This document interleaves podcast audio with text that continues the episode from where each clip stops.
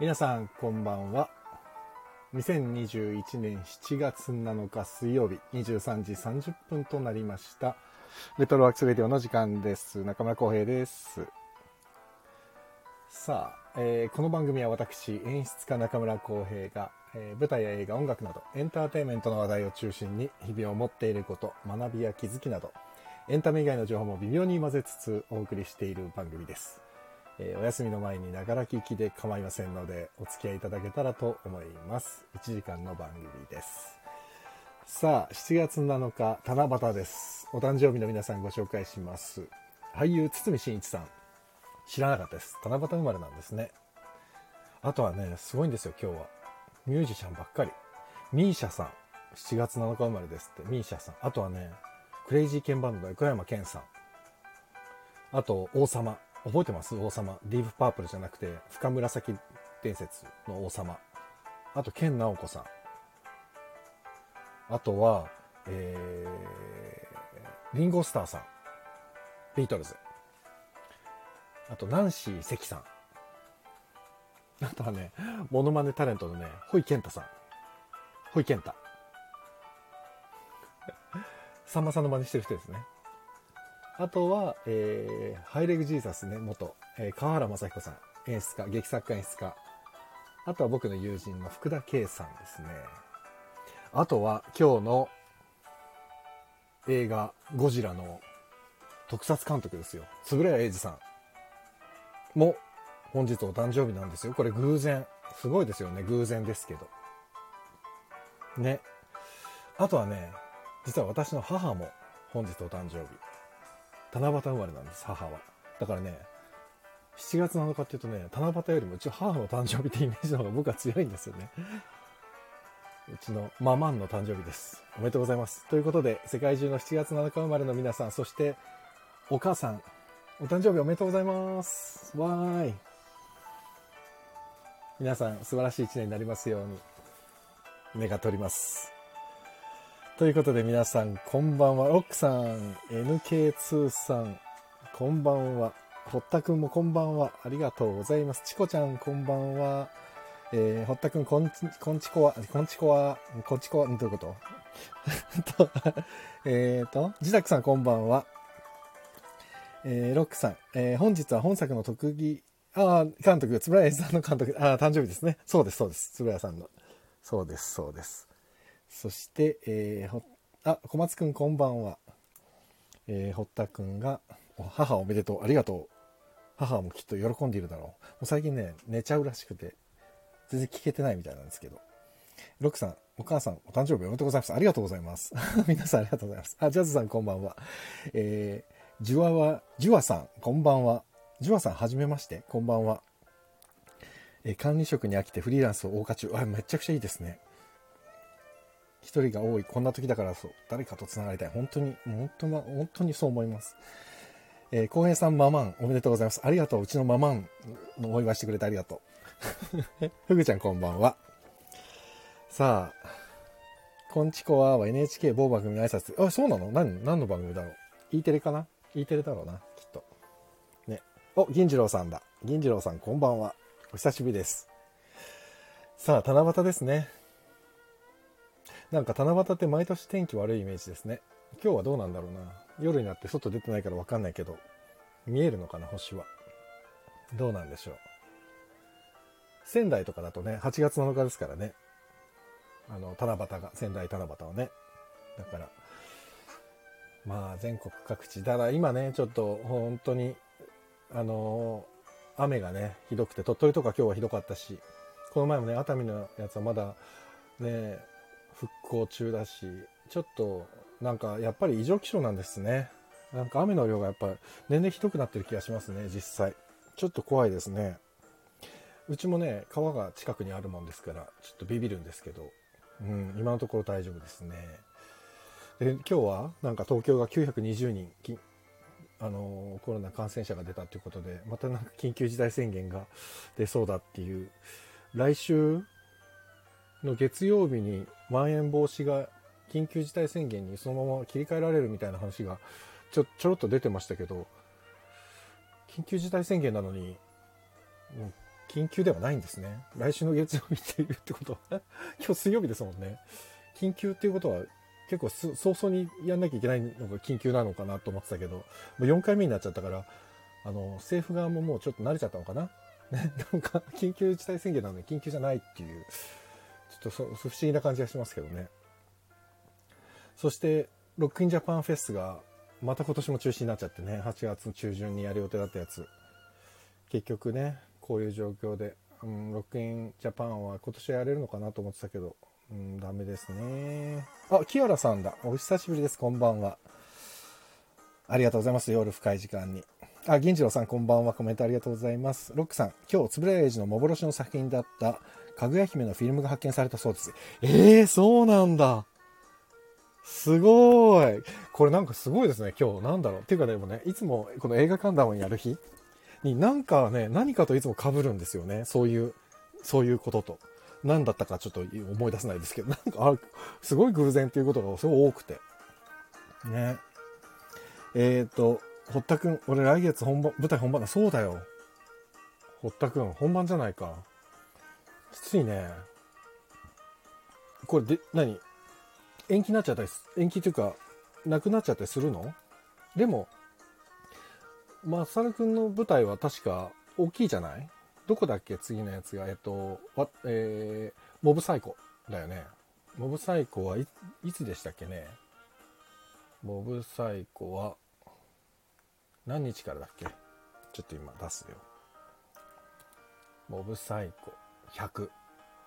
舞台、モブサイコ100。激突。爪第7支部。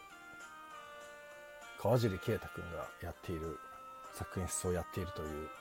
あ、8月6日から15日、ちょうど、もうまさにオリンピックの最最後の数日、ヒューリックホール東京。どうだろうね。でも大きい会場だったら、なんとかね、対策しながらできそうな気もしなくもないけど。うんうんうん。土日の人出はいつも通りフィーバーしてますね。もう東京は特にもうすごいね。フィーバーフィーバーですよね、本当にね。うーん。なんだろうね。どどうなんだろう。慣れてるとか、慣れが来ちゃってるとか、うんぬんとかっていうよりも、ね、ワクチンも進んでるはずなのに、どどう、どうすればいいんですかね。何すればいいんですかね。ちょっと、本当もう分かんなくなっちゃった。みんな分かんなくなってますよね。偶然を呼ぼうとこう公平座長。でもね、そうなんだろうね。この偶然がいろいろ重なって面白いもんですよ。で、こうやって多分ね、今、もう10分近く一人で喋ってると、多分ヒロタンがそろそろイライラし始める頃だろうなと思うんで、もう呼びます。今日は映画観覧です。水曜日ですので。呼びます。じゃーん。でもさ、不思議なんだよな。なんなんかね、はい、どうも。あ、こんばんは。なんかね、ついね、昨日、一昨日にうるせえ奴らの話してた気がしてたのにね、早いよねも。うちょっとね、ひ時間が経つのが早すぎて、ちょっと。自分で追いつけてないんだよね、正直もう。早いよね。早いね。いやこ、つついさっきだよ。うるせえ奴らの話してたの。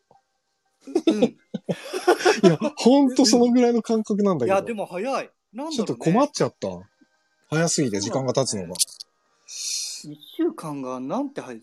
いや、だってもうね7月ですよ。そうですよ。もう今年の半年4月の今日七夕ですよ。そう、だから今年もう半分以上過ぎたってことでしょこれでもそうそうそうう。そう。ええあとはもう年末に向かっていくだけですよ。ですよ。もうクリスマスまでカウントダウンが始まったんだよ、もそうね。あと何日だろう。もうびっくりするぐらい早い。どうしよう。そうですよ。もう気づいたらお正月だよ。よ、きっともねう。ああ、怖い。いやー、怖い怖い。怖いあ田村智弘さん、画伯。田村画伯、ありがとうございます。こんばんは。今日ね、田村智弘さんはね、フェイクスピアを見に行ったはず。野田マップの。おうら、うらやましいのいやが、知いいっているんだよ。らしいね。結構、評判、いい俺ちょっと評判ばっかり。聞いてよ、聞いてよ。4回もチケット落ちてんだよ。落選。あら、全然取れないのにね、2回3回行ってる人いるらしくて、もうショックなんですけど。なんでやねん。1回どうしても行きたい人間が行けなくて、なんで2、3回行けちゃうんだよ。ごいね ショックなんだけど、4回落ちてんだよ、俺。もうどうにかしてくれよと思って。もう嫌になっちゃう。あ、坂本さんこんばんは。こんばんあ、は。小松くん早いですね。本当に早いよね。なんでこんな早いの？コロナ禍ってさ、やること意外と限られてるのになんでこんな早いの？なんだろうね。だこの、こういうことにもう慣れたのかもね。やだね、なりたくないね。で、時間がもう普通に今までと同じように過ぎていくみたいな。やだね。でもね、確かに、うちの子供もそうなんだけど、コンビニとか入って、シュッシュって最初にさ、あの、はいはいはいはいアルコールで除菌するとかっていうのも当たり前じゃん。うんあとなんか食べた後にマスクスって上に上げるとかっていうのもうちの子供も当たり前なのよそうなんだよね。あのさ、だって娘にさ、ほら、シュッシュしてって、シュッシュしてでもアルコール除菌っていうのが通じてる時点で、通じてるよね。もうね、怖いよね、人いや、もうだから本当、なんだろう、コロナ、まあ、なんつう文化じゃないけど、になってやだでも絶ね。対ウィズコロナはダメだよ。ウィズコロナって言い出した人いたじゃん、誰かわかんないけど。いたいたいたいた。ウィズコロナはね、ウィズコロナなんて言ってちゃダメだってっていう思う。まあまあね それはしょうがないよねって言っちゃダメだと思う。絶対。うんそしたらもう多分、本当にこれね、もう、どっかの職業がね、消えていくことになるよ、多分。で、そうだね。なんか、死にゆく人が増えていくよ、絶対。ウィズコロナ OK なんて言っちゃったら。だから、なんだろうな、ウィズ、ウィズコロナのやり方なんだろうね。まあでもね、徹底的に、あの、うんコロナを、なんとかなくしていかなきゃいけないっていうところを頭の隅に置いとかないと、うん。やばいと思う、本当に。ウィズコロナはまたね、緊急事態宣言も出るんでしょ？そう。だから、でも、すごい長いでしょ ?8 月の20日ぐらいま ?8 で。月の22までかな。でしょ？でもこれってさ、さっきもちょっと言ったんだけどさ、うん始まりは来週の月曜日ぐらいだって言ってたんだけどさ、ね、緊急。だから、俺、あれ、これってさ、別に首相が発表したわけじゃないでしょ？ん？何を？緊急事態宣言？うん。首相多分はだ、からね、これ、どっかがすっぱ抜いたんちゃう？かもね、なんかね、首相はさっきうん記者会見でぶら下がりでやってたけど、今のこれ緊急事態宣言も含まれてるってことですかって言ったらその言葉は言わないでね、めちゃくちゃいつも通りにごまかしてる。そうだよね。もう、だから、あの総理大臣かがはっきり喋ったのて、見たことないからね。うんあの総理がはっきりものを言うのを見たことがないから。ゴニョゴニョしてるよね。いつもゴニョゴニョしてるから、もう何言ってるかわからないし、わかんないよね。誰、誰にちょ責任の所在があるかもわかんないしね、この国は。うん。うん。今日だから誰か、芸人さん、小木さんか誰か、小木やはぎの小木さんが言ってたけど、うん。僕が言ってるわけじゃないけど、この国は本当に無能な人しかいないんだなって言ってて、テレビで。いやーすげえこと言うなと思ったけど、でもなんかそうかもしれない。なんだろうね。その、な、なんだろうね。何がししたいのかっていうのがよくわかんないいや、よね。でも多分最前線でそれこそ、まあ今日のゴジラの話も通じてくるけど、最前線で戦っている個々人の、えっ、と、その、公務員、国家公務員の人たちとかは、うんうんうん多分一生懸命やってくれてんだよ。うん。まあでしょうね。いや、もうそれぞれみんな一生懸命やってくれてるんで、きっと。うんただその指示系統だったり、その上で GO を出したり、判断する人たちが迷いすぎてて、そうだね多分ね、で、おま、あの、けん、何？専門家が言ったんだからとか、いや、うんあの人が言ったんだからって多分ね、誰に責任を置くかが怖くて、うんもうみんなね、なすりつけ合ってるのをそうねそう、現場がいつも混乱しながら一生懸命対応してるっていう状態が多分今のリアルなんだと思うんだよね。うん。これは。ああ、まあそれもかい、現場はいつも必死で、本当にそうだと思うんだよね。いや、本当にね、だってうんね、医療関係の人もそうだしさ、そうね。本当になんだろう、厚生労働省の人とかもいや、超忙しい。相当寝ないで多分、うん公務員なのに5時に上がらないで当たり前のように徹夜して仕事してると思うんだよね。ずーっとうん厚労省なんて電気消えてないって言ってたからね。ビルの。ねうーん、だから、本当に現場は多分必死で戦ってはくれてるんだよ。常に。震災の時もそうだったけど。そうそうそうそうねなんですかね、と思うね。でもまあちょっとさ、こんな話がさ、今日のやつはちょっと重なってくる部分があるじゃないですか。ちょっとね、重なるよね。うん、だからちょっと今日の話にき、本題に行きましょうかね。行きましょかということ、で、本日は水曜日ですので映画観覧です。えーはい本日は1954年の作品、ゴジラです。ね。ね、東宝。で、ちょっと、えーキャッチコピーというか、あの、概要を言います。うん。これなんかどっかに書いてあったやつをそのまま言います。はい。あ、ていうか映画のね、キャッチコピーすごいよね、これ。水爆大怪獣。水爆そうね。そうね。ゴジラって。で、えーゴジラか化学兵器か、脅威と戦慄の一大攻防戦、放射能を吐く大怪獣のボーイは、日本全土を恐怖のどん底に叩き込んだっていうのがキャッチコピーなんだって、映画の。すごいよね。なかなかすごいキャッチコピー。わあ、すごい。でもこれは1954年ってね。で、概要を言うとですね、えーはい1998年、2014年、2021年の3度にわたってハリウッドリメイクされるなど、世界の怪獣王となったゴジラの記念すべき第一作、はい。えー戦争や原爆の記憶もな生々しい昭和29年に制作されたことが、初代ゴジラの荒ぶる神のような超越性と大破壊に迫真を与えたと言えるだろう。うんえー原点となる本作は、後のシリーズとは一線を画し、行き過ぎた科学や軍拡への警告という深いテーマとドラマが展開する大人向けの重厚な作品であった。そうですね。えーそう、本田一郎監督の演出、円谷英二の特撮、えーうん福部明の音楽、いずれも後世に与えた影響は計り知れないと。うんこれ、が映画の大体のこう概要で、はい。あらすじを言いますね。もういい先に言っちゃうね。あらすじは。太平洋上で貨物船が次々と謎の沈没を遂げるという奇怪な海難事件が相次ぐ。直後、大戸島に恐るべき大怪獣が出現。島の伝説にちなんでゴジラと命名される。やがて北上したゴジラは東京湾から品川に上陸。えーはい戦災からようやく復興の兆しを見せていた都内は、再び大混乱に見舞われる。ゴジラには通常兵器の攻撃は全く歯が立たず、日本の命運は天才科学者、芹沢博士が開発した新兵器、オキシジェンデストロイヤーに託されるこれここまでがうんあらすじですよ。いや まあでもね、あのーひろたんなんかツイッター見たらもう、ゴジラ対コングの一番最新作を見たと。ゴジラ対コング見ましたよ。ね、ちょっとその話も後で聞かせてね。お全然話しますよ。これはね、えっ、と、まあ、リメイクはさっき言った通り、1998年、2014年、2021年ってもうリメイクされまくってて、うんまゴジラっていうとね、うん。もう、俺もう完全に特撮の、本当に単純に単純に怪獣映画で、つぶれさんだしね。だからウルトラマンとかさ、そういう系統の流れとあんまり変わってなくて、俺のイメージとしてさ。うん。だから結構これ、こんこの作品って意外じゃない、いや、もうびっくりしただから。ていうか、でしょ？めちゃくちゃ面白かったよ。でしょ？すっごく面白かっそうなのよ。原点ってやっぱりここで、あの、この前シン・ゴジラもやったけどた。、うん。やっぱり安野さんも、この原点回帰じゃないけどい、やー、そうね。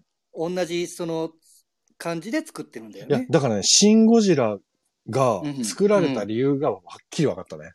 そう。あ、安野さんはこれがやりたかったんだと思って。そうそうそうそうそうそう。いや、すごかった。びっくりしちゃった。そうなのよ。だから、うん。なんだろうね、本当に、でね、この2作目からね、もううんアンギラスって出てくる、ゴジラの逆襲はい、っていうはい、映画なんだけど。、うん。アンギラスが出てきて、もうバトル映画になるのよ。うん、うん、うん、うん。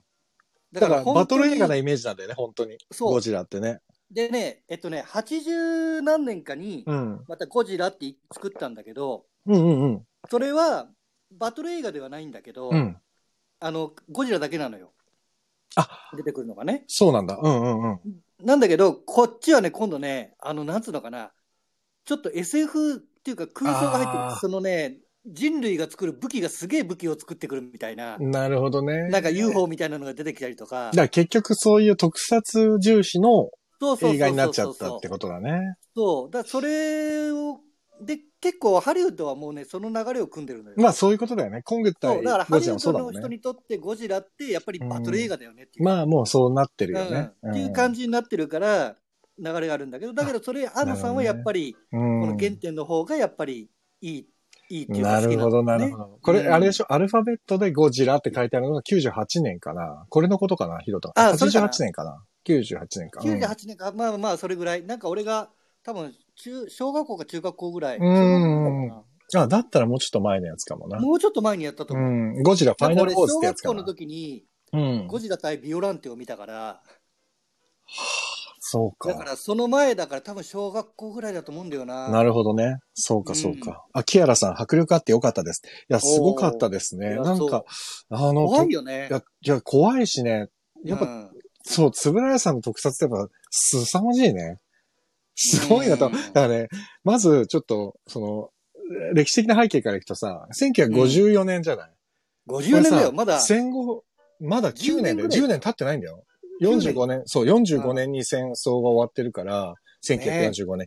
だから、これ9年でこの作品を作れてるっていうのが、そうなのよ。ちょっと俺はね、びっくりして、それで、あ、それでね、今日ね、今、さっきなんだけど、あ、さっきじゃないんだな、ごめん、気づいたのがさっきなんだけどね、ロックさんがね、一、つレターをくれてて、うん。あ、の、調べて、俺もね、この時代何があるんだろうと思って調べてたんだけどね、結構いろんなことをさ。そしたら、うんうんうん。ロックさんがさっきレターで書いてくれたやつがね、今日、もうすごいね、その時代がまとめて書いてくださってて、だからちょっと、これをちょっと読もうと、読んでいいですか？小林先生、ロックです。ゴジラ懐かしく再建しましたの。あと、これ、あとね、えーこの背景に3月1日の第五福竜丸事件が大きく関わっていることはご存知だと思います。これそう、うん。第五福竜丸そう水爆実験ねそう、水爆実う験のん。夢夢の島で放置されていた福竜丸を復元して展示されているのをご存知でしょうか？俺ね、これ知らなくて。夢の島でね、うん福竜丸って復元してね、展示されてるんだ。あ、あるあるある。俺知らなかったのよ。それびっくりしちゃってさ。うん。広島、長崎で被爆して、第三の被爆と呼ばれる第五福竜丸、被爆して秘密裏に帰国しているんですよ。アメリカや日本政府に抹殺されるのを恐れて。ゴジラの突然、突然の、えー登場もなぞらえていますと。で、ちょっとここい、ちょっと走らせていただいて、はい。で、観客として疑問、シンゴジラでも語られるなぜゴジラは東京に来るのか。やはりシンゴジラで語られるのですが、ただ歩くだけで破壊して、破壊し尽くしていくっていう、このシンゴジラのことも書いてくれてるんですけど、うんこのさ、第五福竜丸の事件とか、うん。ちょうど本当にこの頃じゃない？うん。そう。で、その後に、直後にこのさ、水爆のゴジラをうん映画として本田一郎は作ってるわけじゃない、いや、これもともとだって第五福竜丸事件を参考にしてるから。そうでしょでもさ、うんこれってさ、うんあまりにもさ、すごいスピーディーじゃん。あ、結構ね、この時代って、うんすっげえ早いよ。いや、だからちょっと俺びっくりしちゃって、だってさ、54年の3月1日に第五福竜丸が、福竜丸が水爆実験で、あの、放射性うんね、効果物にやられてるわけですよ。3月の1日に。で、うんこの映画さ、上演されてんのって、11月だよ。あ、そうだね。そう考えるとちょっとさ、早すぎるじゃん。ほんいだからや予見してたかな。いや、だからどうしてと思って、俺ちょっと全然わかんなくて、そそ理由なんかあんのかな？って思って、ヒロタン知ってるかなと思ったんだけど、知らないか、さすがに。いや、もともとは水爆実験のただまあ水爆実験って結構いっぱいやってたから。当時ね、そうなんだよね。うん。うん。ちょっと、ちょっとあまりにも早いじゃん。ちょっとびっくりじゃないこの速さ。うん。いや、だから俺ね、それがちょっとまず衝撃の、だから調べてて、え、嘘でしょと思って衝撃だったんだよ、すっごい。確かに確かに。3月で11月ってことは、要は8ヶ月でしょ？うんそれで撮影して編集してやってるわけでしょ？そんな早いの？だって本だってその後そうだね作ってるとしたら、でもなんかウィキペディア見ても、うん、そうだね。ちょっとすごいよね、このスピード感。スピーディーだね。うん。でも当時ってそういうもんだったのかなうん。うん。でもさ、このね、そう、ゴジラを見て、うん。でもね、うんうん。なんかね、いや、もともとね、企画はあったみたい。今、そう、じゃあウィア見てるけど、あ、じゃああれなのかな52年にうんなんかね、企画が出てる。じゃあもっと前、じゃあじゃあ、だよね、じゃないとできないよね。そうだよね。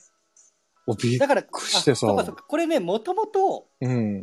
要はあの、反戦映画で作ろうとしてたんだよ。あ、やっぱりそうなんだね。だから、あの、ゴジラのルートって B29 のルートなんだよね。うんうんうんうんうんうん。うんで、来てるから、なんだけど、多分それでちょうど、だタイミングよくなのかね。いや、でもそれにしてもちょっとすごいね。すごいうね。ん。撮影は真夏に行われてるようですよって。あ、そうなんだ。で、これさ、確か撮影は、あの、伊勢の方でやってんだよね。そうそうそそうなんだよね。う。あの、うん三重県でね。うん。そう、いや、そうなんだ。いや、ちょっと、俺はだから、そう、な、なんでこんなタイムリーなことができたんだっていうのに、まずびっくりだと、なのと、あと、うん。なんつうんだろう。変な忖度がなくて、うん。もう、いやガッチストレートだよねもうこれがすごいと思って。いやー、ストレート。でね、感動すらする結構、うん。ずっとね、極貧されてたの、されてたのよ、東宝で。え、そうなの？うん。なんな、かね、なんで、なんで？うん。いや、いや、ほ本当に反省、反戦映画だから。あ、もうその意図、意図が強すぎるそうそうからってこと？そうそう。ほわもう本当に社会問題を扱う映画って、うん。やっぱりこの戦後ってね、うんうん潰されるのよ。あ、やっぱりそう。でもさ、GHQ がもう解体うんされたのも1952年かなんかだから、GHQ の圧力はもうかかってないわけじゃない、もうかかってない。けどやっぱり、ね、なかなかここまでの反戦のものをまあ強いよね、これはね。やるっていうのは、だから結構ね、なんだっけね、G、G 企画とか言われてたんだよ、確か。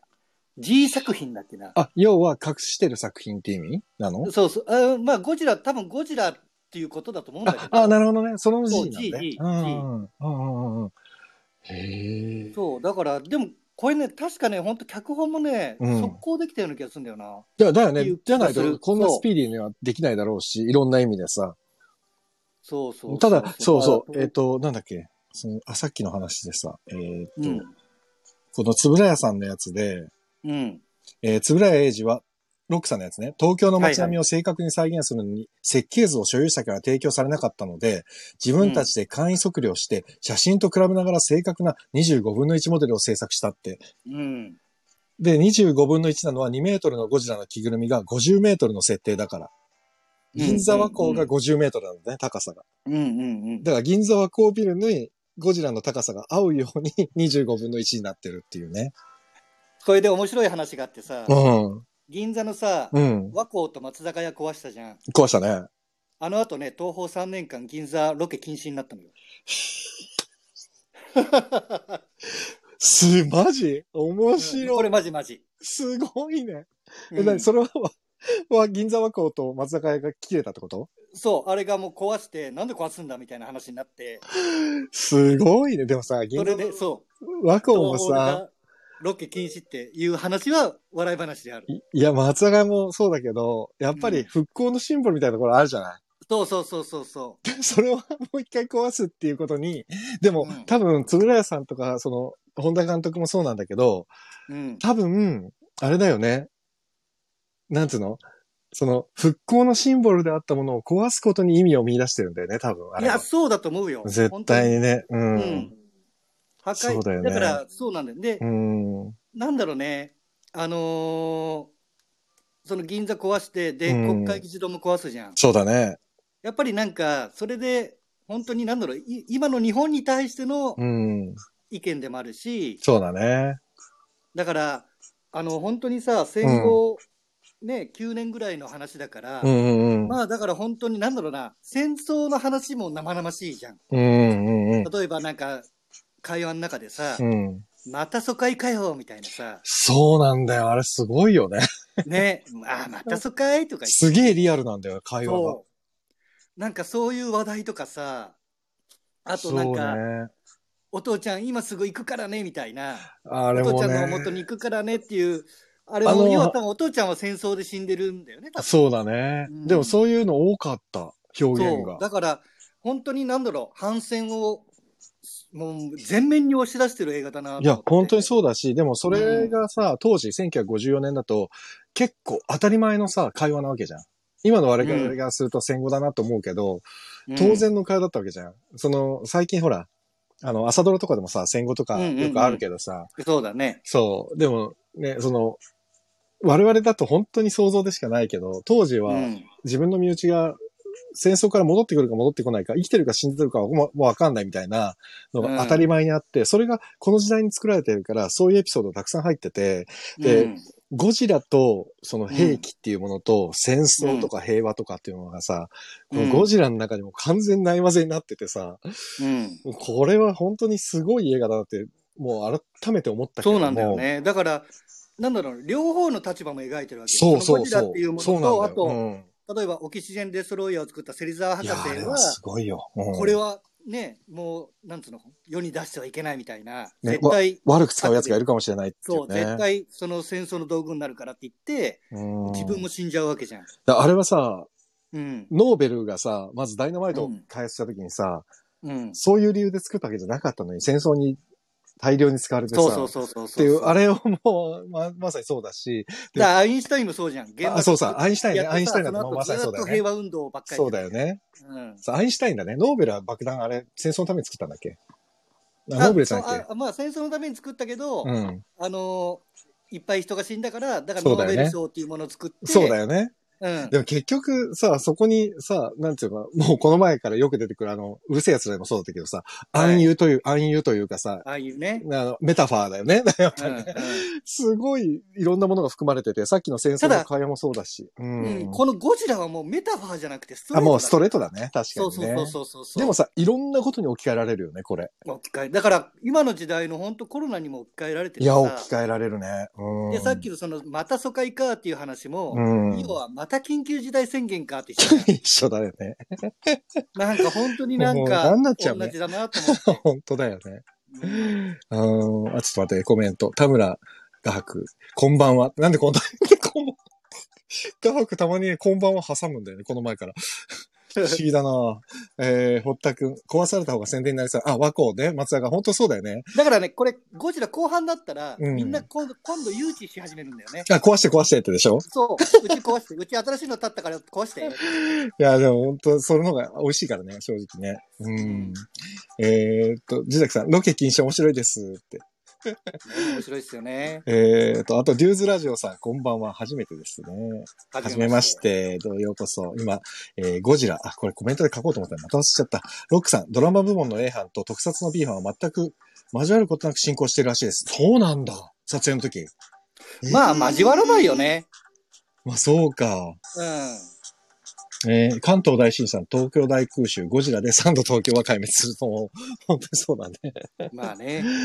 いや、戦争ね、大空襲もそうだし、その前のね、関東大震災も確かにそうだもんね。うん。うーん、まあでも、そうね、これはちょっとびっくりだけど、あの、なんだっけ、えっ、と、演技部分、その A 班、ドラマ部分の A 班の撮影って多分、結構さ、宝田明さんとかさ、若いうん。時に出てらっしゃって、もうすごい超さ。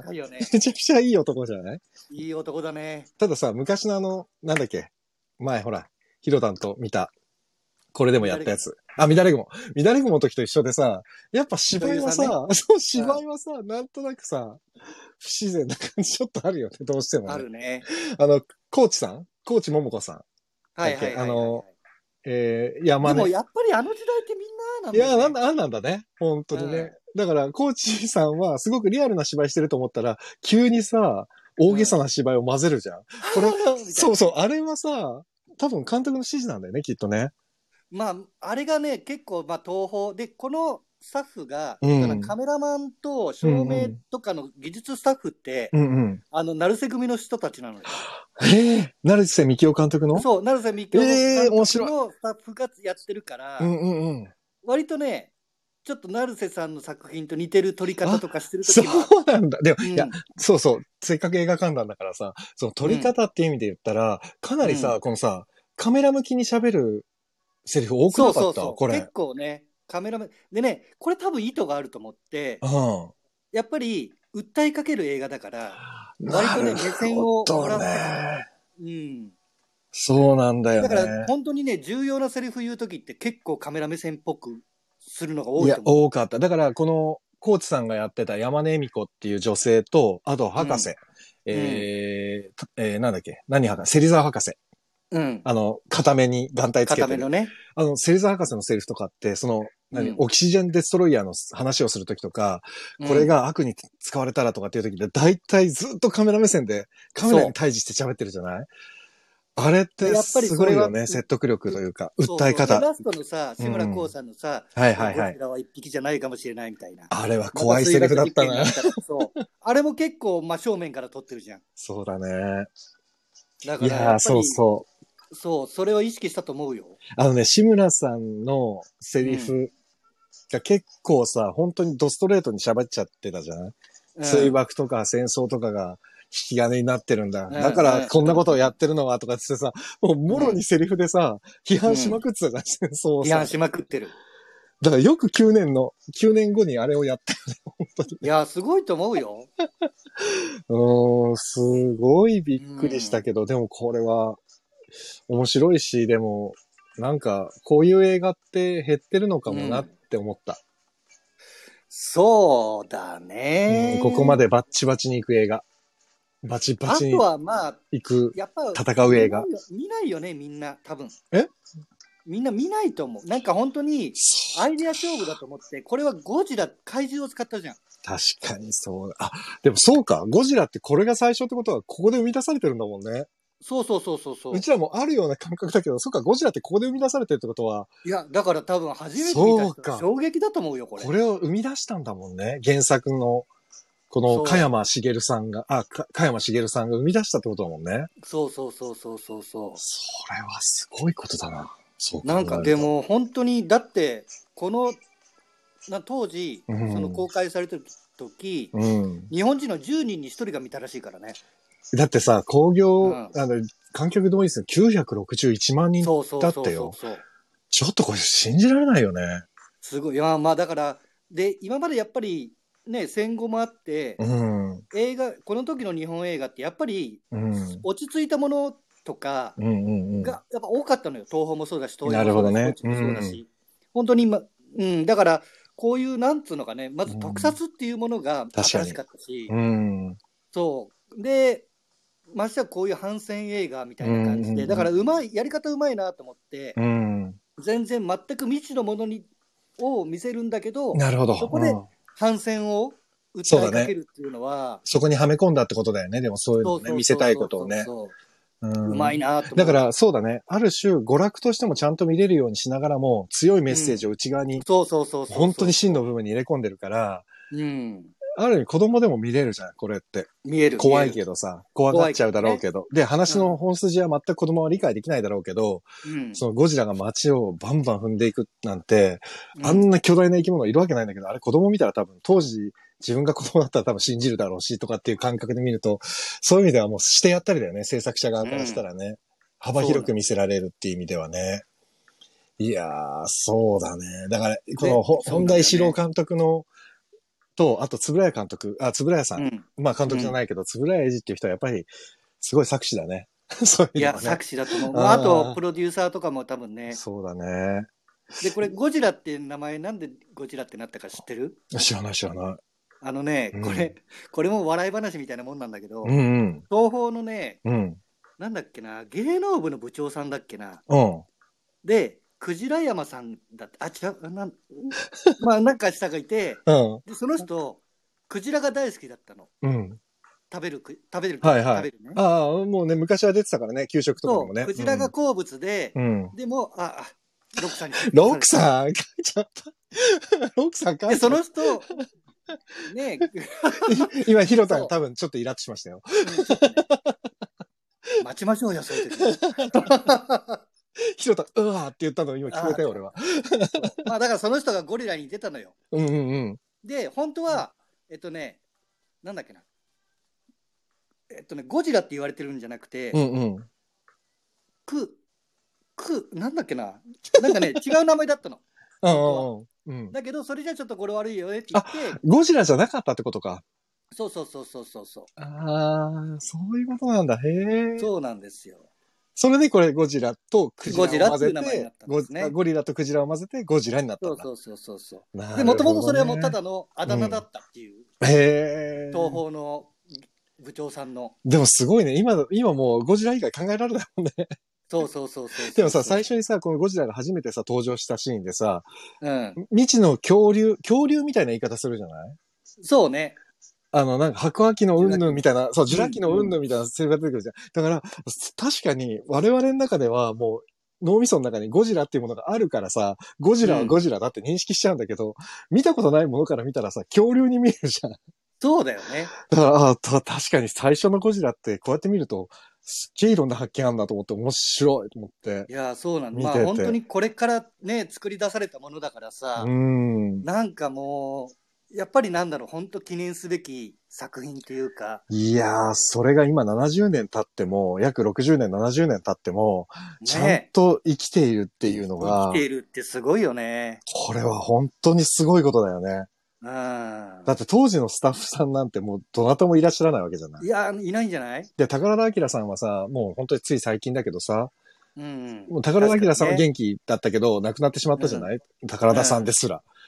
そうね。あれ、高田さんって亡くなったよね？これ亡くなってなかったら失礼だな。大あ、ま、まだ元気ですわ。あれ？宝田さん87歳ですわ。あまだ、まだ生きてました。うん、まだでした。じゃあ、宝田さんじゃないよ、俺。あの、話したの。あ、もう名前忘れちゃったけど。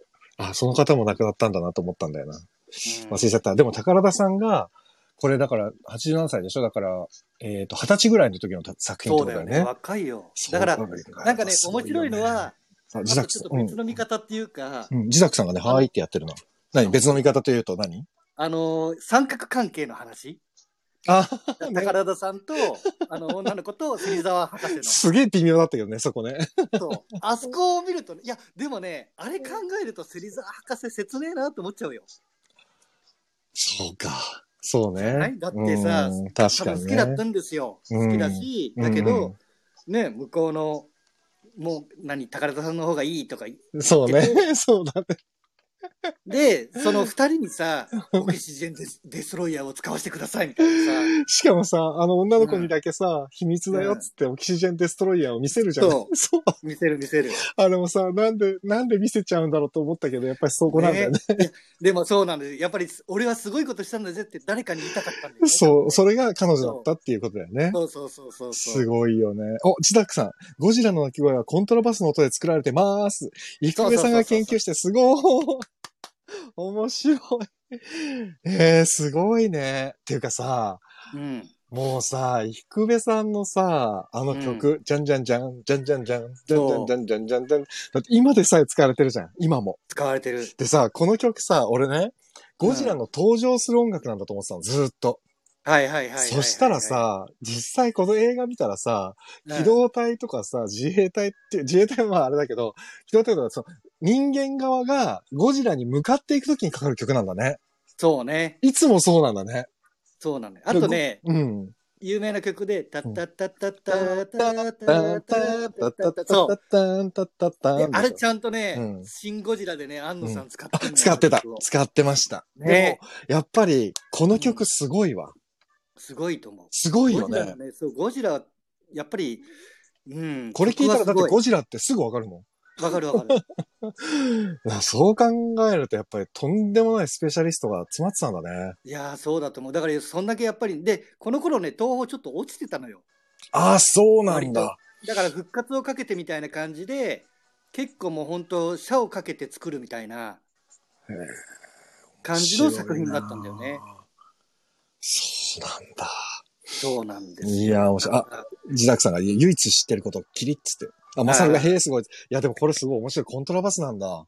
そうそうそう。ウィーン。なんかや、なんか俺見たことある。なんかそれをやってる面白い。だからやっぱり技術を結集してんだな。なんかその、いやーでもそう、本当に音って面白くて、ん、面白い。例えば、あのーまたホラーになっちゃうけど、呪音ってあるじゃん。呪音ね。うんうん。で、あれで、その、まあ、要は、その、こなななんだっけ。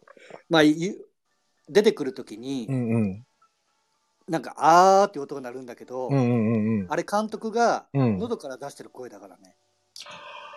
そうなんだ。あ、まあでもさ、なうんん、なんか、そういうの一番怖いかも。人間の声の方が怖いかも。だからやっぱりなんだろう、音、音ってね、本当音楽って面白くて、ん。なんか、なんつうのかね、うん。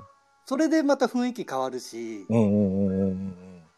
だからなんつうのか、ほんおあ、でもわか難るよ。しいんだけど、いや、演出してる時も、それこそ最近うんまあやってる、入れるじゃん。ラジオドラマもそうだけど、うん、音ってめちゃくちゃ時間かけるもん、やっぱり。かかるよね。まあ時間かけるよ、本当に。かける。本当だに。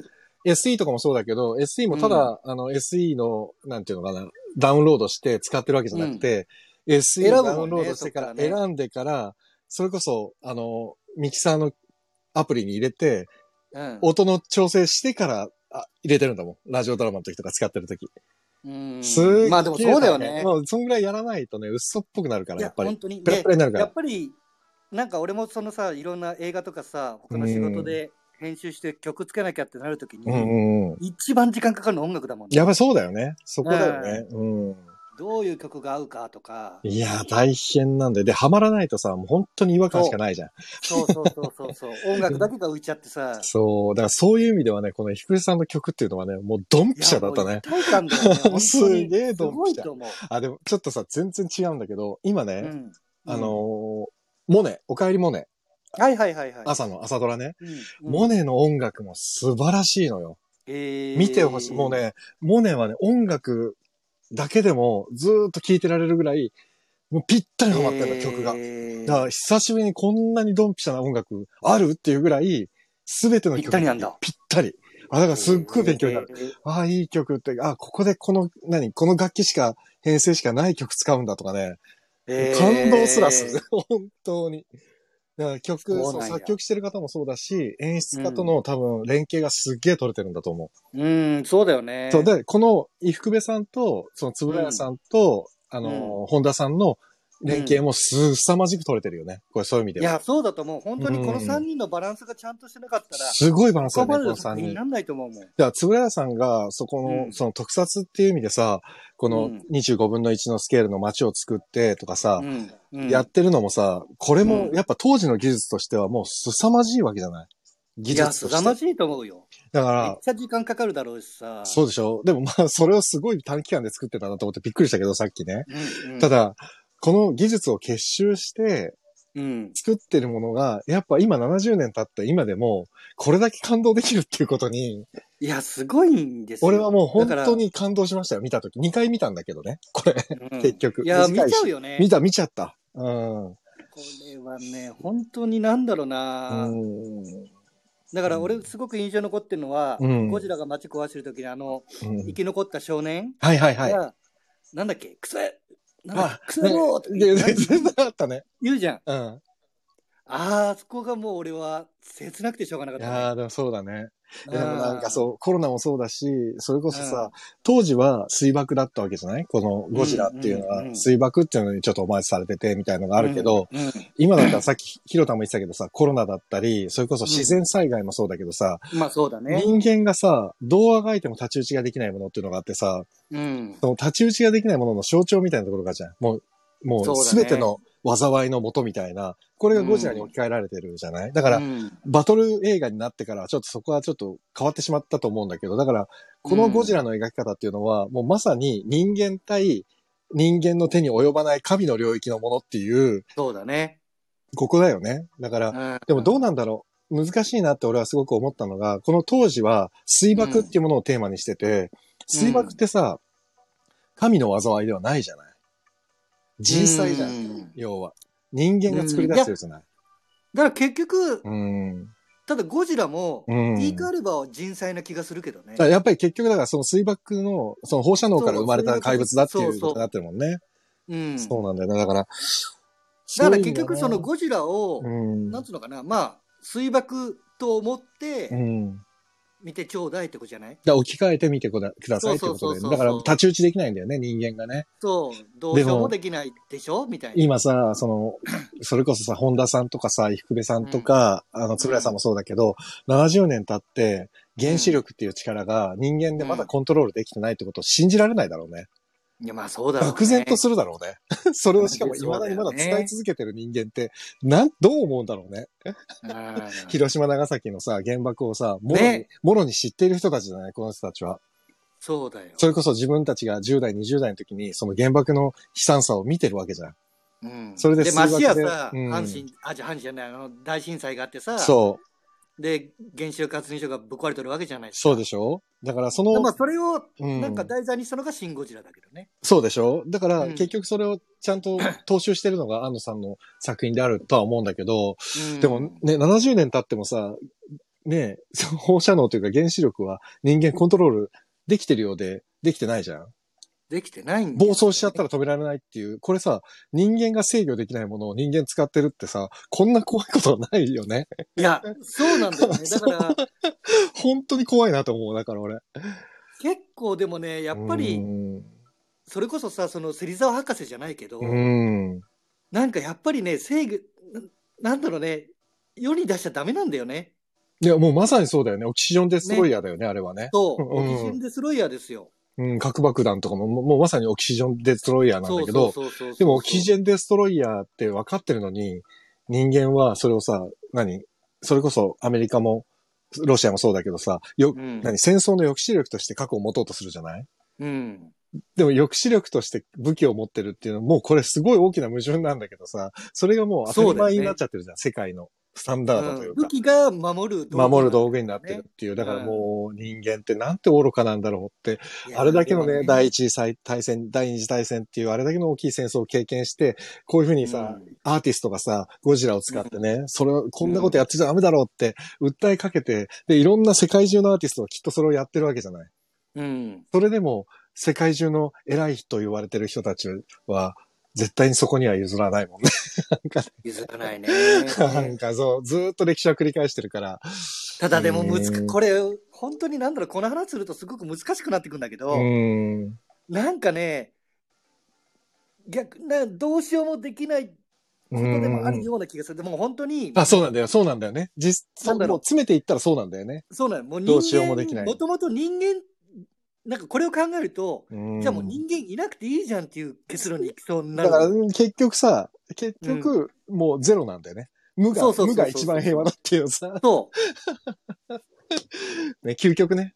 究極ね。うん。だ結局その、ね、もうずーっと昔からさ、争いしてるのは人。間だけですだから、もう、そう、アダムとイブの時代に人間が生まれて、あの、そ物を渡して対価にお金っていうさ、その、なんていうのかな。ね、物って、物、物々交換してる段階ではまだ良かったんだよ、きっと。うまだね。それが貨幣っていうものが出てきて、お金がやり取りされて。利害関係が生まれた時点で、もう戦わないといけない状態になっちゃってるなってきちゃうねもなっちゃったんだよね、多分ね。そうなんですよ。いやまあしょうがないっちゃしょうがないし。うーん、ねだから俺はまあまあね、もう無理、無理は無理だと思うのよ。そう、でもせめてさ、その原子力ってさ、クリーンエネルギーじゃない、ある意味。はいはいはいはいだって、ほら、ほガス、CO2 も出ないし、うん、そういう意味では、うまく使ったら、とっても、例えば効率的なエネルギーなんでしょ？きっと原子力って。うんでもさ、うんコントロールできないものに対して、えーうん。クリーンなエネルギーなんですって言われても、いや、暴走したらどうすんだよって突っ込まれたら誰も答えられないわけじゃん。確かに確かに。で実際で、実際暴走してるね、走したじゃん。だか、ら、あれが止められないっていう時点で、止められるようになるまで使うのやめようぜって誰も言わないのがすごいことだよね。だから、本当にね、なんだろうね、これはもう理想論になっちゃうんだけど、やっぱりこんだけの経験してるから、日本が本当にね、一番に原子力やめなきないのよ。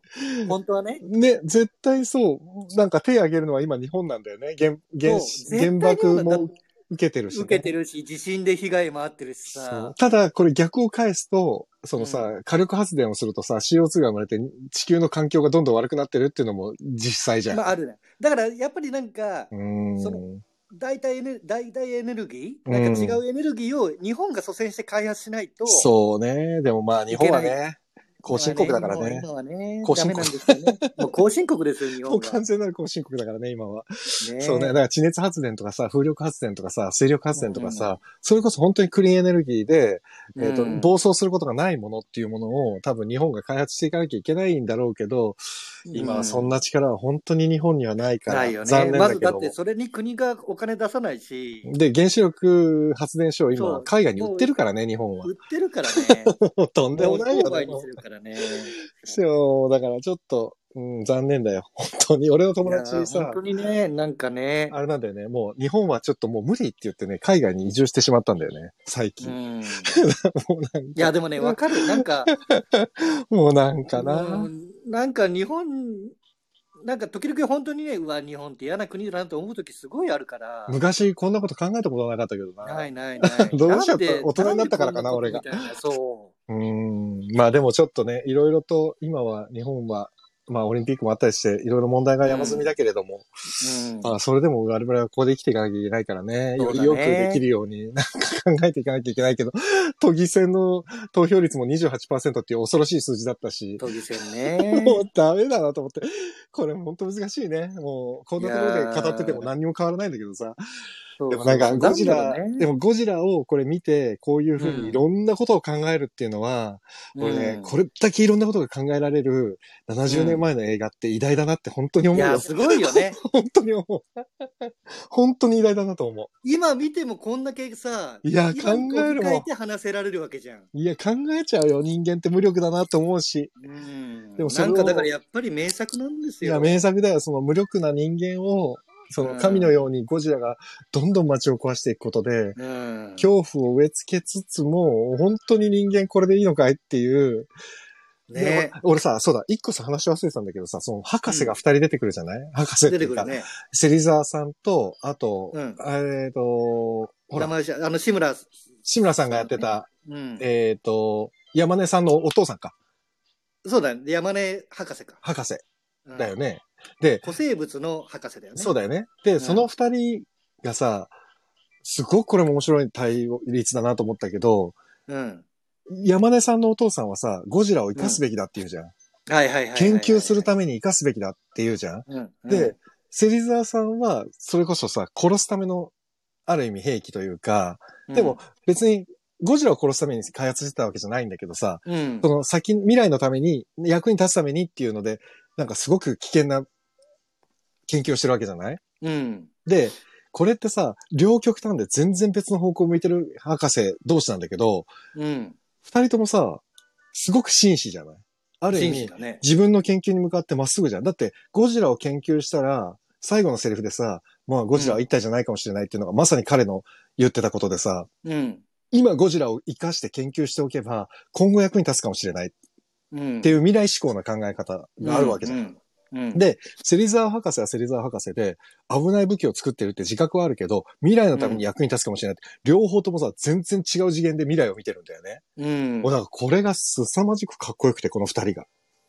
そうなんだから、この絵、二人を描いてるのが、これすごいなと思って、うん。研究者二人を。うんだからなんだろう。で、あとさ、それをうん例えばあの、宝田さんとさ、うん。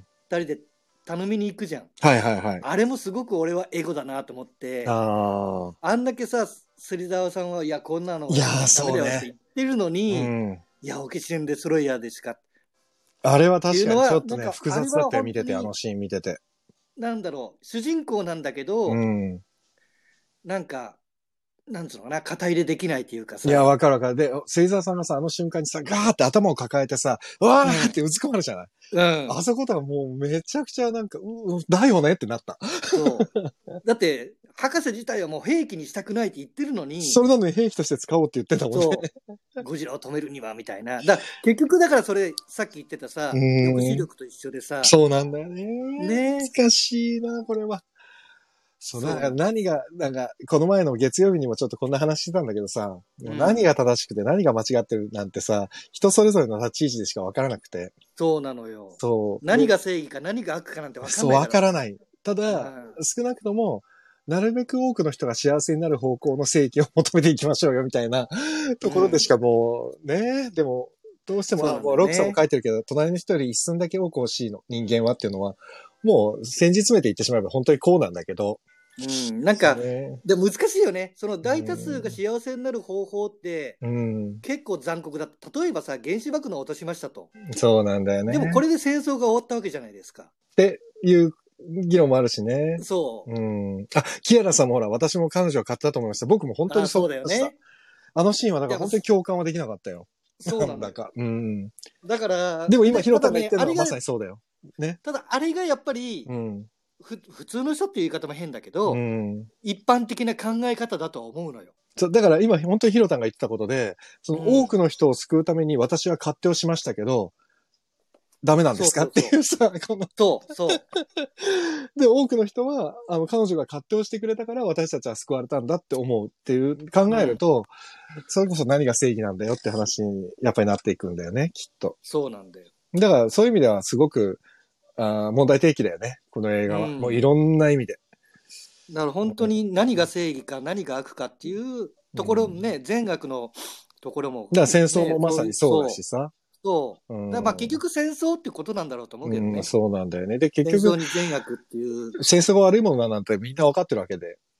そうそうそうそうそうそう。だけどやめられない人間だな。いるんだよね。戦争も勝った国が勝てばさ、そっちが正義ですさ。そうなんだよね。正義が勝つんじゃないんだよ。勝った方が正義なんだよ勝った方が正義義なんだ。セリフがあるじゃん。映画とかにもさ、だからそんなんな。悲しいけど、リアルなんだよな、そこがな。そうなんだようねん。だからでも多分人間はずっと永遠にこう平和追求していくんだろうし、でもうん前もさ、このチャンネルでも言ったし、あ映画館では言ってないかもしれないけどさ、うん劇作家のさ、三笠野くんが、うんうんうん三笠野忠治が書いたセリフでさ、あこれ多分ね、ラジオで何回か言ってるんだけど、俺すっごい好きなセリフがあって、うん。なんかね、こう、なんか占、すごい、なんていうか、すごい超能力を持ってる占い師がいて、うん、で、自分の命に顧みない、自分の命を顧みず、うん。えっ、とね、人の願いを叶えようとするっていう役を田畑彩ちゃんがやってたんだけどね。俺も出てたんだうん俺も出てたんだけど、その時。で、その最後の力を振りあ、絞って。俺見に行ったかな？あの、ホテルで。でシャウドでやったやつなんだけど、うんその時に最後にさ、彼女がね、自分の命を顧みず、うわーってせせ世界を平和にしてくれって言われて、で、うんうわーって最後自分で祈りを捧げて、バタって倒れて、で、バーってね、腹正が近寄ってって、大丈夫かっつって声かけた時に彼女が、世界は平和になったって聞くのよ。うん。腹正に。うん。だから原正が、え、わかんないよ。平和って見たことないからっていうセリフを言うのね。俺もうその時に、もうすっ、そのセリフを台本で読んだ時に、すげえ鳥肌立っちゃって。いやー、す三ごい、笠の忠治ってすげえ作家なんだな、この人はと思って。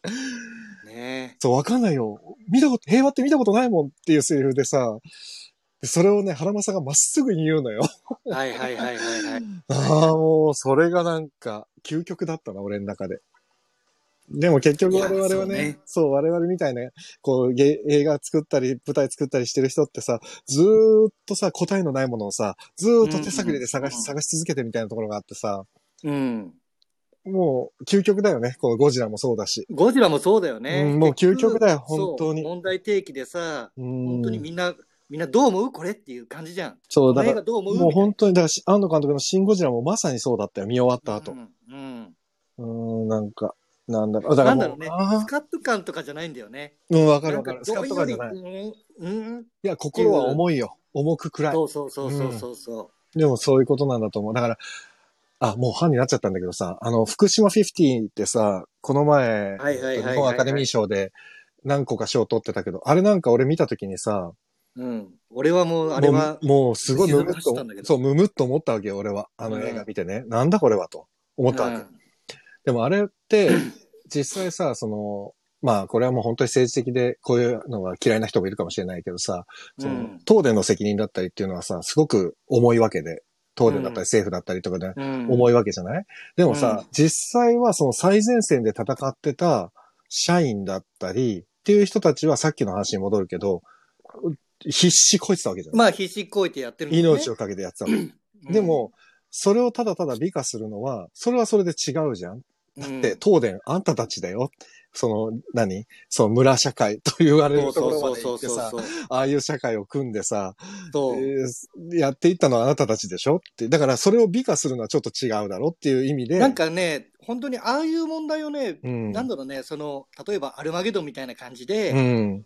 美化するっていうのは本当に俺はダメだと思ってて違うよねで、うん同じね、題材で、チェルノブイリっていうドラマがあるのよ。はいはい。てるてる。これはもうね、すごいドラマです。うん。アマゾンで確かね、見えるから。いや、だからさ、そこの差って何なんだって、俺はね、だからフィフシアフィフティを見て、そのチェルノブイリのやつもあるけど、あのね、これ日本人の気質だと思でも俺、もう全く同感。う。ヒロタン、俺もそれ言おうと思ったの。これ日本人だからなんだろうなと思ったの。うん、うん日本人だからちょっと美化しちゃうっていうか。で福島50がさ、日本アカデミー賞の時にもそうだし、それこそうん20代とかさ、10代、20代の子が、あれだけ有名な俳優さんたちがキャスティングされて、みんなこぞって見に行ったわけじゃない？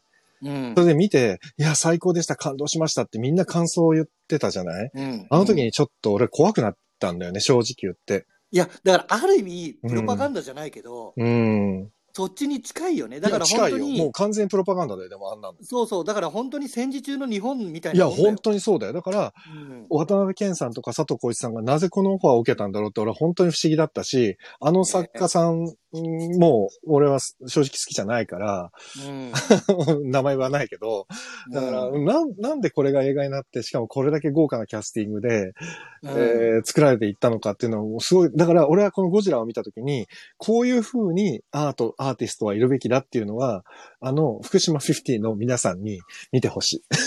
確かに、いや、本当にそう思う 本。当に。なんでと思って。別にだから、やっぱ、ああいう映画をって、うん。なんかもう、主人公を作っちゃダメだと思うのよ。だから全員が戦ってる。だからなんだろうね。わかんない。あのね難しいな。要はやっぱり一番問題提起は、うん。あのね、お俺はね、うん。俺がもしああの映画を作るとしたら、うん。結果は出さない。結果は出さないっていうか、うん。結局じゃあ誰がうん悪かったっていうのも示さずに、うん。それは見た人が考えてあれはもうみたいなすごかったよね。佐野作史郎超悪者り方をしにしたじゃん。そうそうそうそう。完全にそうじゃん。あれも菅直人でしょ？だから当時のね。それをみうとして。みんなそういう、ね、あの映画でもあの、ああいう描き方してるけど、うん。なんか俺で、菅さんの立場もわかるもだから違うんだよ。あれは両方の立場からの想像力をお客さんに働かせる作品作りをすれば問題なかったはずなんだよ、きっと。でもあれは敵を作ったから。そうなのよ。うん。だから、なんつうのかね、まあ見せ方の問題もあるんだけど、いや、でも演出と原作の問題だよ。あれはね、原作の問題だと思う。いや、まあそうだね。原作がひどい。あれは本当に原作がひどいよ。あの人、うん本当大嫌いなんだけど、あれはあいつの原作がマジで悪い。だから、あんなの映画化する、あの、うんプロダ、プロデュースと配給会社が俺は意味が不明。本当に。まあ俳優さんなんて頼まれたら仕事だからやるんだろうけどで、さ。多分いいギャラもらってると思うそう、よ。相当いい。うんだってあれだけのすごい CG をあれだけのさ、そう。やってるから、だからまあ、そうね。うん、まあ、だからねまあ、それぞれ人それぞれ考え方があるから、あの映画を大好きだっていう人もいても全然いいとは思うんだけど、うん、と思うけど、うん。だから本当になんだろうね、その、自分で作品作る時もそうだけど、うん、やっぱり、まあ、テーマ、何を訴えたいかっていうところって、うん。それを前面に押しすぎちゃうのもダメじゃん。割と。そう。まあ、だから自分の考えがあるのは全然いいと思うそうそうそう自分の考え方があるのそれをそういいんだけどでこういう考えはどうですかっていう。提案はいいと思うのよ。うん。いだけど、それを押し付けちゃうと、や、そう。だからもうね、今日だから、俺、んゴジラを見てるときに、うん凄まじいバランス感覚で見作られてる映画だと思って、うん。そうなのよ。だから、いや、もうだからね、俺、これ見終わった後に本当に福島フィフティのことを思い出しちゃって、うん。なんてあの映画はバランス悪かったんだと思っちゃったんだよね、やっぱり。だから、何か問題提起だったり、プロパガンダ、プロパガンダは絶対ダメアンチテーゼする？世の中にうん。何かを投げかけるっていう時は、普遍的な何かとかテーマを投げかけるっていう時は、きっととんでもないバランスを気にしながら作らないと、いや、本当本にそう思う当に。ダメだなと思って、だから結構なんかね、本当にこれってすごく大きな作品とかではなくう、ん。例えば、なんだろうな、交通事故を題材にする作品に対してもさ、はいはい。うんやっぱり遺族もいるし、被害者もいるし、加害者。もいるわけじゃんそこだよね。うん。そう。それを被害者中心で書いて加害者は悪者だってしちゃっていいのかとか、うん、そうなんだよね。やっぱね、その、その辺のバランス感覚って絶対俺は必要だなと思ってて、そうで、そ、そこをね、単純にね、かん完全懲悪じゃないけど、悪役、いいもの作ってやりたいんだったら、うん時代劇やればいいんだよ。そう、時代劇とかもうウルトラマンでいいのよ。ウルトラマンやればいいの。だから新選組って言ったらさ、新選組を主人公にしてさ、それこそ幕府軍を、あ、ね、あの、何？超、反、何？薩長同盟を悪者にしてとかって、別にいいのよ、それで。それだったらさ、歴史上の事実だし、薩長、西郷さんから見た、えー新選組はもう超悪役集団だし、とかいうふうにさ、うん見え方が違うのはもう歴史上の事実だから、それはそれで描けるじゃん。いや、でもね、今ほら、大河でさ、晴天をつけやってるじゃん。あ、はいはい。あれすげえぜ。いや、もう晴天の月はすごいよ。あれだって、まずさ、幕末で坂本龍馬が出てこないってすいや、ごいよすごいよ。ね。でも実際はさ、坂本龍馬っていうのはさ、司馬遼太郎がさ、坂本龍馬を発掘するまではさ、坂本龍馬なんて誰も世の中知らなかったわけで。うんだって別にね、そんな、そんな大したこと別にしてないっちゃしてないじゃん。だから実はそこまで有名人じゃなかったんだよね。そう。司馬遼太郎が龍馬行くって書いて。要はヒーローにしちゃったから、うん。だからね、そう、いや、でも、まあ龍馬はヒーローで、ヒーローでいてほしいけどね。俺は龍馬大好きだから。まあね、かっこいいしね。かっこいいからね。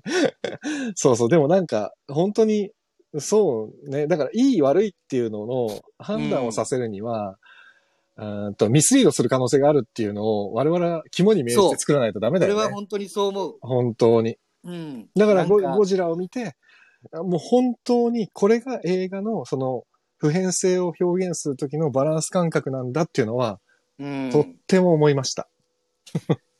ねうん。だからシン・ゴジラもそういう意味で庵野監督っていうのは凄まじい人だなと思った。いやーやっぱりちゃんと本当に考えてる作品に対して真摯だし。紳士。すごく紳士だね。うんあと、やっぱりちゃんと原点のこのゴジラ、1954年版のゴジラに対してのリスペクトがある。うんすごいリスリスペクトを感じるも。うリスペクトだらけだよね。うん。だから、そういう意味では、庵野監督っていうのはやっぱすごい監督なんだなって思う、ごいだからね、俺、シン・ウルトラマンがね、うん本当に楽しみなんだよ。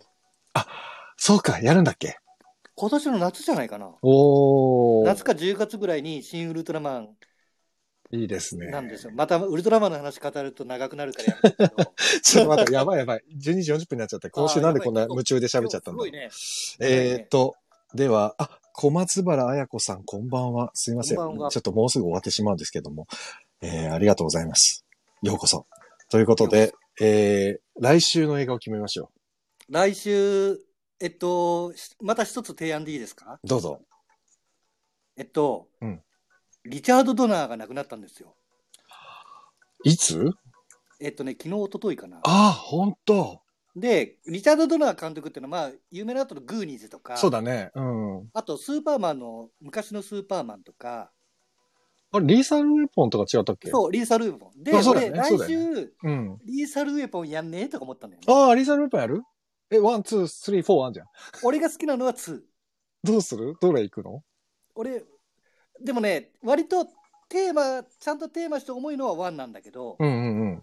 娯楽として完璧な作品は2なのよ。へえ、あ、俺ね、リーサルウェポン見てないんだよね。あ、本当？見てない。でもね、1、あーどっちかな。one、まあ two？あ、でもね、ちょっと待って、 one、two、俺多分ね、今週とてつもなく忙しくて、あ本当？両方は見れないんだよな。多分。じゃあ、 two？2? あ、いいよ、いいよ、ヒロタに。あのね、俺は2が一番好きだから、じゃあ two にしようか。2。でも多分俺まあだから two、本当に two と言いつつ多分 two 見るってなったら one 見ちゃうんだよな、絶対俺。まあいいか。まあでもね、うん。もう、まあまあまあまあまあ、オッケー。じゃあ、うんまあにしましょう基本的に one、two、one、two あたりで、まあリーサルウェポンっていう感じ、リーサルウェポンシリーズで。シリーズで。はい。あ、見てないならワンっていいですかね。リーサルウェポン。よし。見てないなら、いや、1別に見なくても2でバディームービーでいいんだよな。週は、リーサルウェポン2。あえて2。はでも多分俺1も見ちゃうんだよ。2ってなったら。まあね、まあまあまあ、1、2。で、3からちょっと路線変更していくから、まあでもそういうもんだよね。シリーズもんってね、なんだまあか。3もまあ面白いんだけど。いやいや、でもなんか今週はいろいろと、またね語っ。てしまいましたね。まあだから来週はね、多分ね、ここまでうん語ることはないと思う。いや娯楽だからリチャード・ドナーっていうのは本当にもうエンタメそうだね路線で確かにそうだよねの監督だから、グーニーズとかこの前テレビでやってて久しぶりに見ちゃったよ。うん。面白かったな、やっぱり。そうそうそうそううんだからね、いやいや、まあまあいいですねちょっと。ね、な何件か重い作品っていうか、考える、考えるものね。いや、でも本当にゴジラ良かった。見て。あー良かったこれはめ、本当に名作って呼ばれる理由がだからみんな。本当、なんだろう、ゴジラゴジラって言ってるけど、うん一作目を見た人ってね、結構少ないいや、これは本当見た方がいいね。うん1954だからね、年版。ぜひね、本当に、もう、今日ね、聞いててうん見てない人はぜひ見てください。そうね、チラリストさんが来てくれた。チラって来てくれた。ありがとうございます。チラッと。きてくれた。チラつきありがとうございます。いいな、チラリストさん。チラッとチャンネル。ちらっと。ありがとうございます。チラリストさん。チラリストさん。うんうん、いいね。楽しい。スタイフ界のちらつき商 あ、いいですね。楽しいね。なんかスタンド FM もね、ちょっとアップデートされて、いろいろできることが増えたみたいなんで、ちょっと僕はよくわかんないんですけど。まあ、いろいろ試していこう。ということで、ねじゃあ来週は、はいリチャード・ドナー監督の、えーリーサル・ウェポン2。はい。あ、そうだった。ゴジラ対コングの話聞くの忘れちゃった。ヒロタンに。まあまあ、何も考えずに見れる楽しい作品ですあ、。本当？ゴジラ・コングは小栗旬の無駄遣いって書いてるよ。いや、いいでしょ。いや、逆にあんだけ使ってもらったらラッキーだよ。あ、本当？そううんかそうか。まあ彼はね、ハリウッドに出たいっつっててハリウッド出れたからね。そう。だって、初で出てきて、あれでだけの役をもらえるってなかなか。あ、そうなんだ。ええうんそうなんだ。ええ見てみよう。っていうかまあ、見あれは本当にね何も考えずに、何も考えずに見えるからいいですよ。了解了解。うんヒロタン、ちなみに再来週あたり一回休みになっちゃうかも。再来週もしかしたらね、うん引っ越しでね、ネット環境が切れちゃって。あ、なるほど。いや、全然だ大丈夫できないかもしれない。あ、まあでも、うん、4G でやるかもしれない。おう了解。ちょっとそんな感じで皆さんも、あのー覚えておいてもらえたらと思いますので。ということで、締めます。はーいやー、今日、今週はちょっと、1時間15分喋っちゃったな。すいませんでした。たねそこまで。うん、でもなんか、いろいろ考えることができてよかったです。うんなんか、うんうん福島フィフティの悪口もすげえ言えたし。言えたね。もうね、本当に、いつ、いつかどっかで言わないともう俺溜まって溜まってもう、嫌だと思って。ああ、現地のさん、ありがとうございます。キアラさんもありがとうございました。いや、本当になんか、もう映画ってでもこれだけいろんなことが考えられるのがやっぱ面白いな。いや、そうなんですよねいや、。最高ですよ、映画って。本当にいいもんですね。